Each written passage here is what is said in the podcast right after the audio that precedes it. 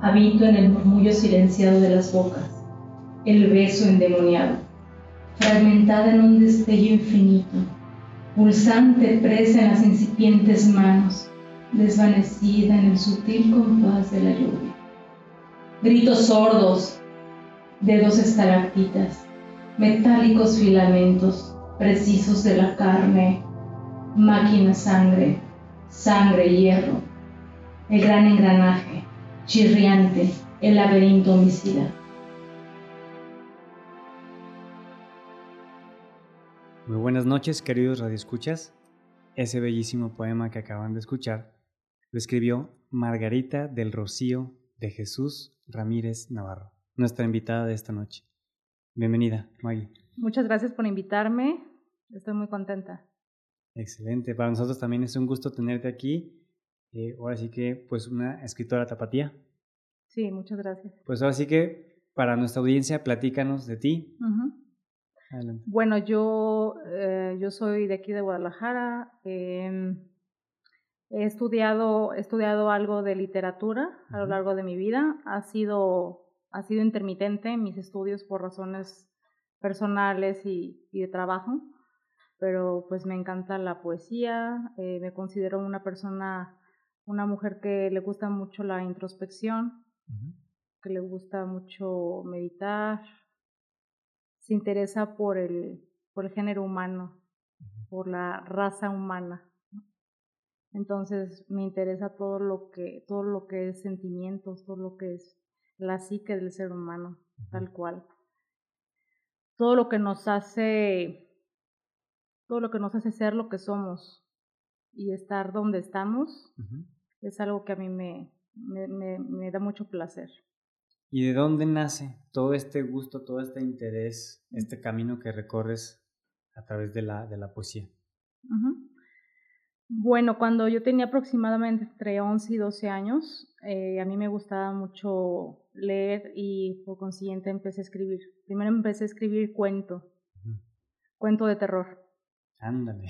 Sí, asesinos seriales, este, criaturas extrañas, vampiros, etc. Pero me empezó a dar bastante miedo y, era una parte oscura de la cual no, no le quiero mucho rascar, por así decirlo.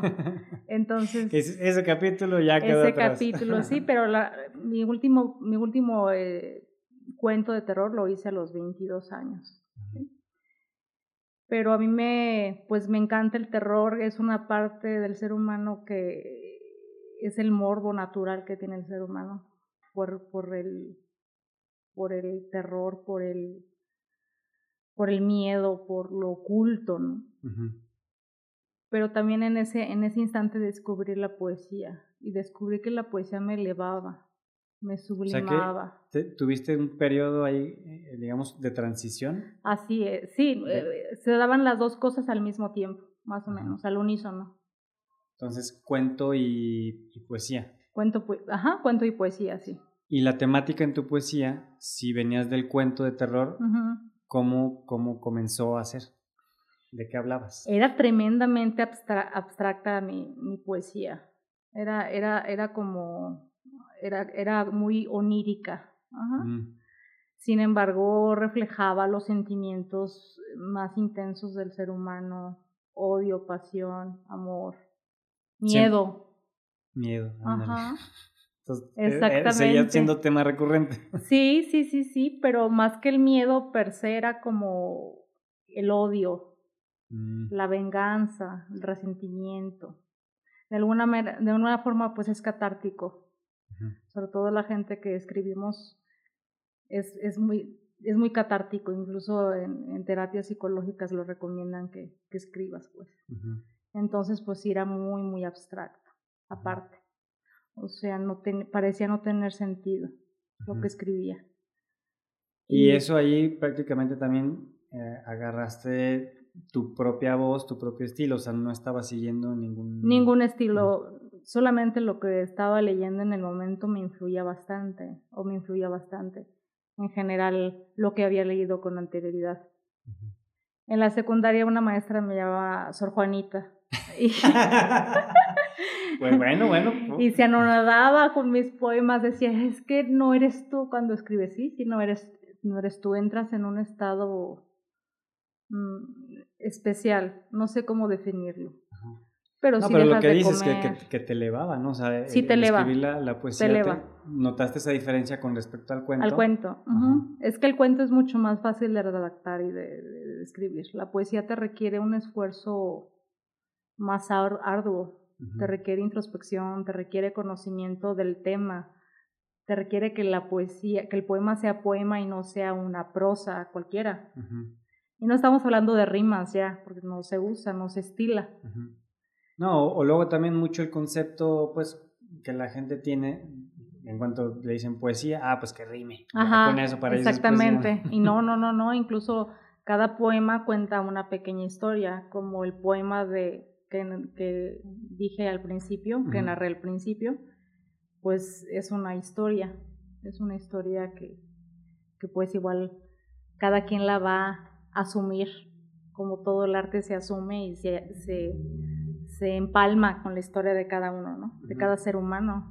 Sí, te va, te va a tocar distintas fibras, te va a mover distintos sentimientos. Exactamente. No lo quiero explicar porque quiero que el público lo, lo sienta. Me la ganaste. Eso te iba a decir. a ver, platícanos de esa historia, como para, para entender un poquito cómo es que te, que te inspiraste, pero bueno, respeto esa parte. Sí. Eh, pero sí también me llama mucho la atención esto que dices, incluso yo lo, yo lo rescato que a nivel de literatura, eh, y, bueno, también yo, yo, escribiendo poesía, y no, no, porque lo, pues, tú seas sí. una poetisa y yo un poeta, este, pero sí siento que la poesía es eh, como esa parte más sublime del uso de la lengua, ¿no? el uso así del es, lenguaje. Así es. Eh, en la manera de expresión. ¿Tú cómo lo, cómo lo percibes, cómo lo ves, cómo lo concibes? Lo concibo como un acto sagrado es algo para mí sagrado. Wow, palabras mayores.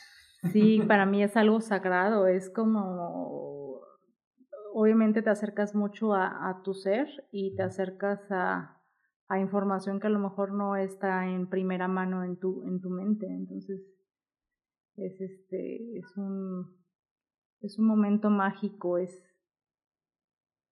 te puedo decir cómo lo percibo como como, como ser humano y cómo lo percibo como, como alguien que sabe de poesía. Entonces, como ser humano es un, es un acto sagrado. Sí, por esa, esa conexión que logras contigo mismo, con, también, bueno, si estás leyendo poesía, pues también con, con ese momento, esa inspiración que tuvo el poeta. Y pues lo que dices a nivel de, de, tú como escritora, pues obviamente también es un ejercicio creativo sumamente fuerte, ¿no? Es, es, es catártico, es fuerte, es interesante, es, es vivo, la, el, el, poema es como un ente vivo. O sea, tú lo lees y aparte es, un, es como un golpe, hablando literariamente es un, es un, es un golpe. Un cuento es más, va suave, suave, pero es un, un poema es un puñetazo. Entonces, Así como que un baldazo de Un baldazo. Entonces, también es, es muy bonito y es, es extraordinario poder tocar a un ser humano con un poema. Entonces, de, de, ese golpe que dices, ¿también podría llegarse una caricia? Por supuesto. Una, es, es, eh, es, golpe, es un golpe, vamos a decirlo así, este, entre comillas, pero es impacta. Eso te iba a decir, un golpe por el impacto. Ajá, el poema impacta, o te sublima, o te enamora, o te enchina la piel.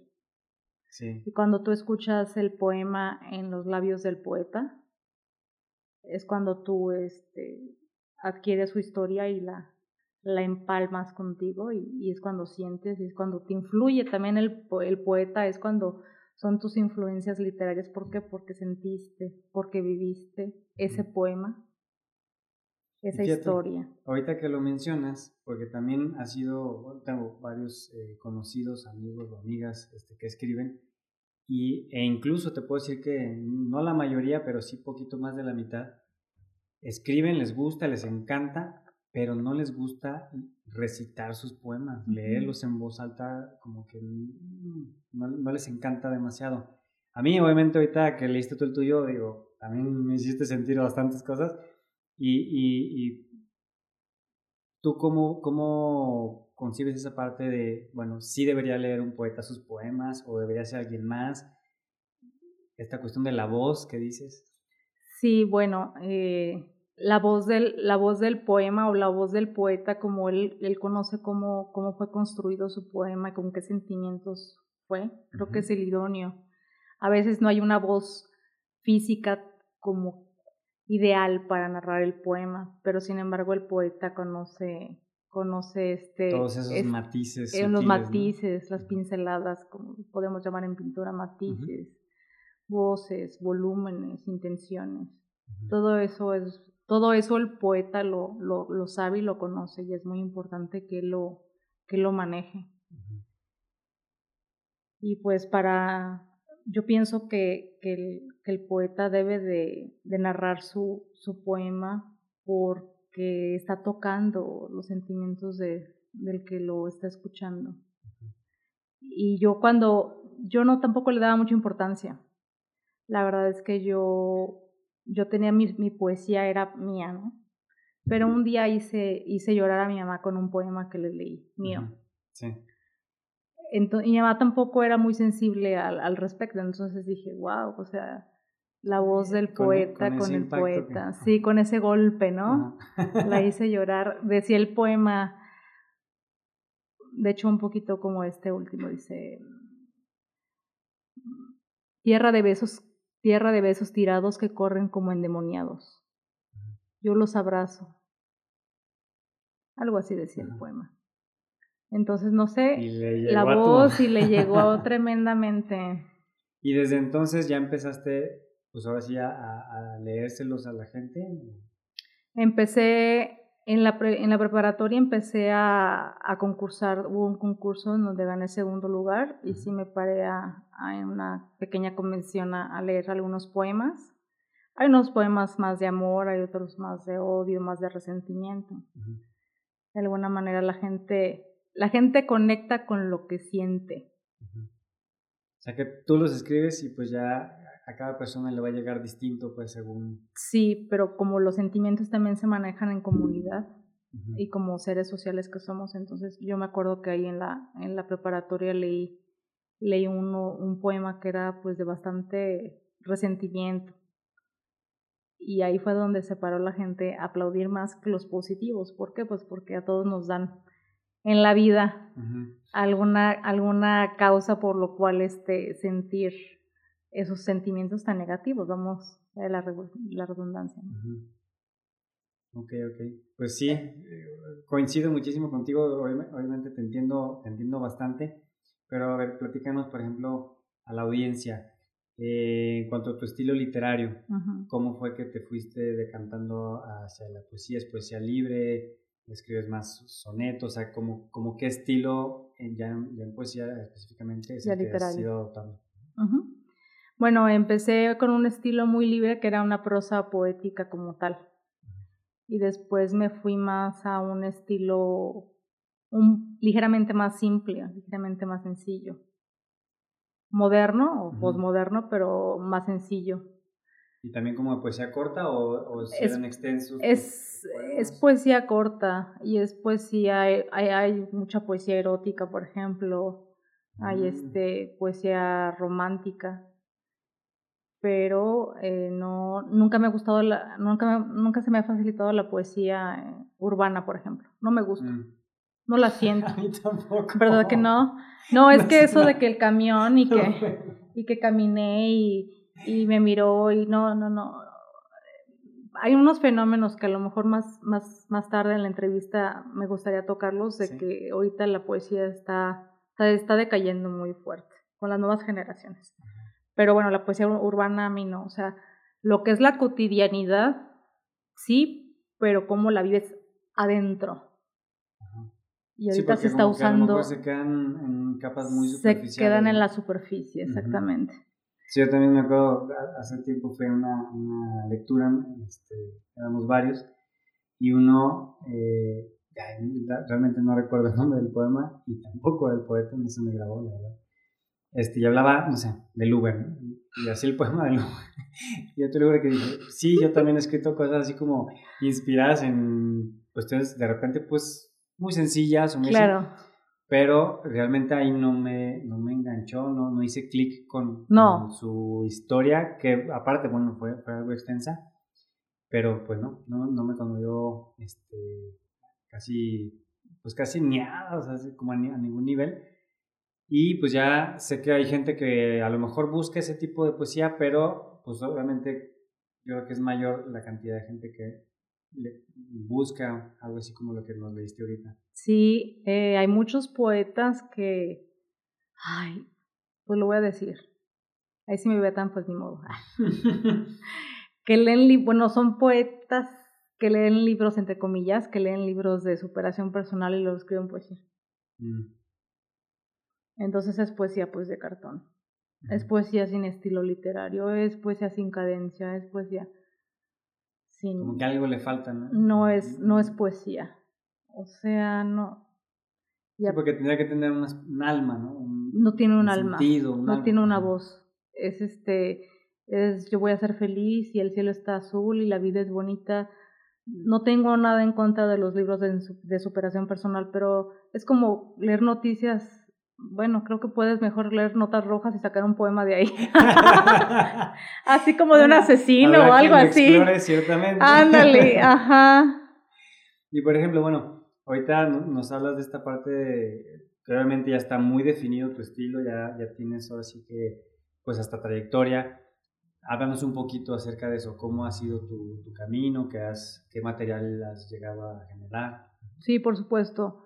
Eh, en la preparatoria hubo un concurso de, de, poesía y gané segundo lugar. De hecho, aquí tengo el, el poema en cuestión. Posteriormente me metí a talleres eh, para perfeccionar mi estilo. Eh, también en la universidad y después de la universidad estuve, estuve en talleres y presentaciones. Estuve con un colectivo que se, se llamaba Chadabra y también tuve presentaciones. Eh, nos entrevistaron de Radio UDG y eh, precisamente decía el, el locutor que qué hacía el poema hacer poema, como lo que te dije anteriormente. Pero bueno, ese es asunto de otro, de otro costal, como se puede. Pero básicamente, eh, pues ese ha sido mi recorrido y pues he ido, me he estado puliendo, ahora sí que me he estado puliendo y, y pues ha concursado mi poesía y, y gané segundo lugar en la prepa, pues básicamente ha sido, ha sido eso. Como de manera muy autónoma. Sí, siempre de manera muy autónoma. Ya el último curso que tomé, eh, bueno, también estuve en la, en la SOGEM un ratito, pero desarrollando personajes a nivel psicológico que están muy interesantes. Y después, ¿Pero también con un cierto corte poético o, era... era... Era, más cuento, porque no, ah. había, no estaba abierto el, el curso de poesía en ese momento. Entonces ya después eh, fui, volvemos, ahora sí que fui a un, a un grupo de, de, poesía pues para perfeccionar mi estilo. ¿no?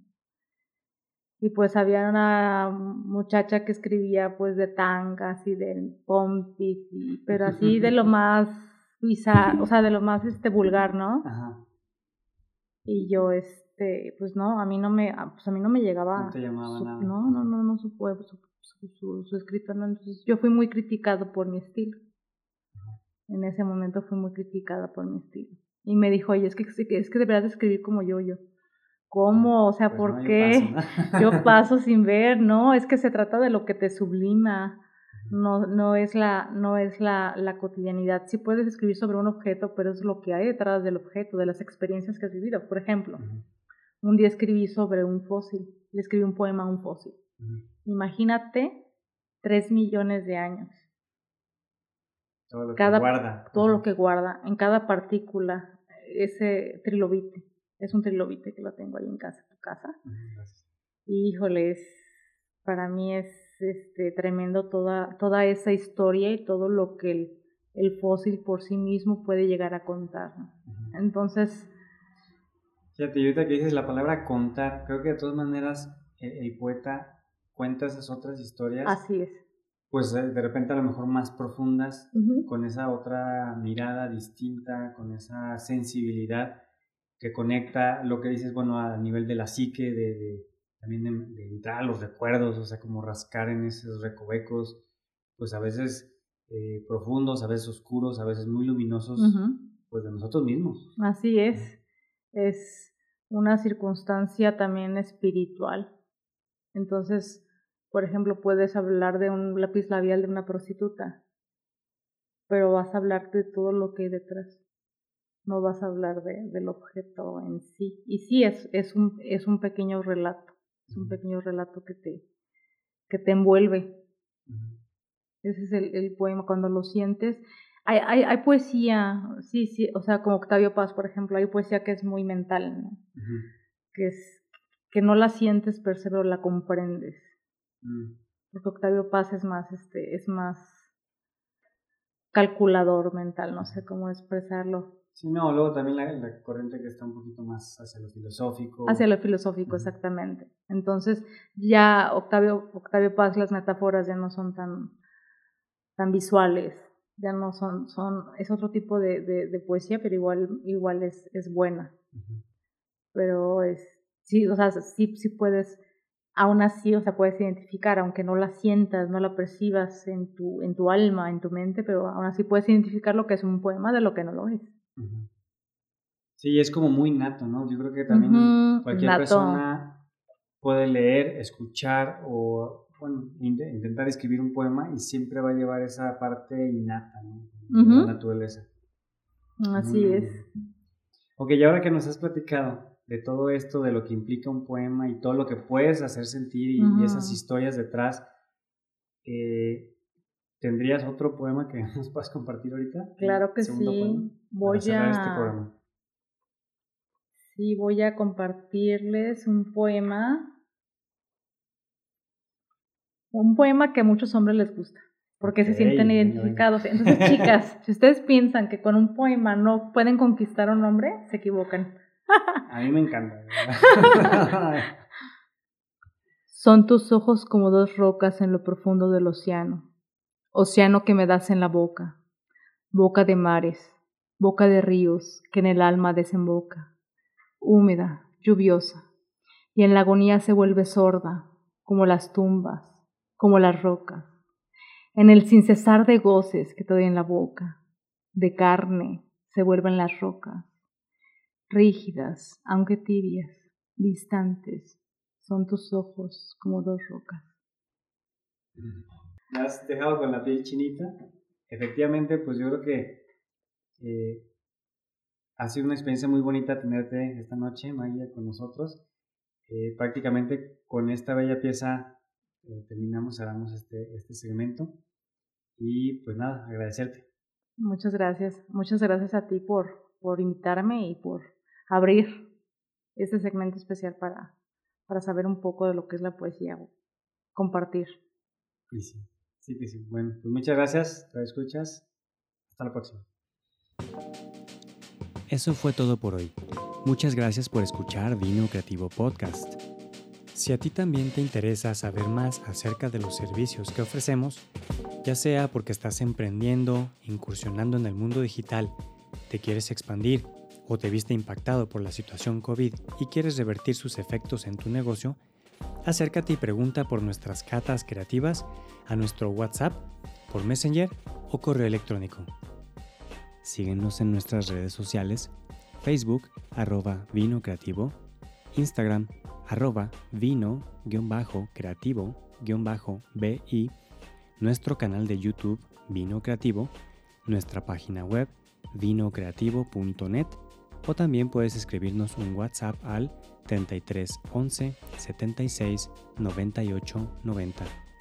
Muchas gracias por escuchar. Por el arte y los negocios, salud. Comparte.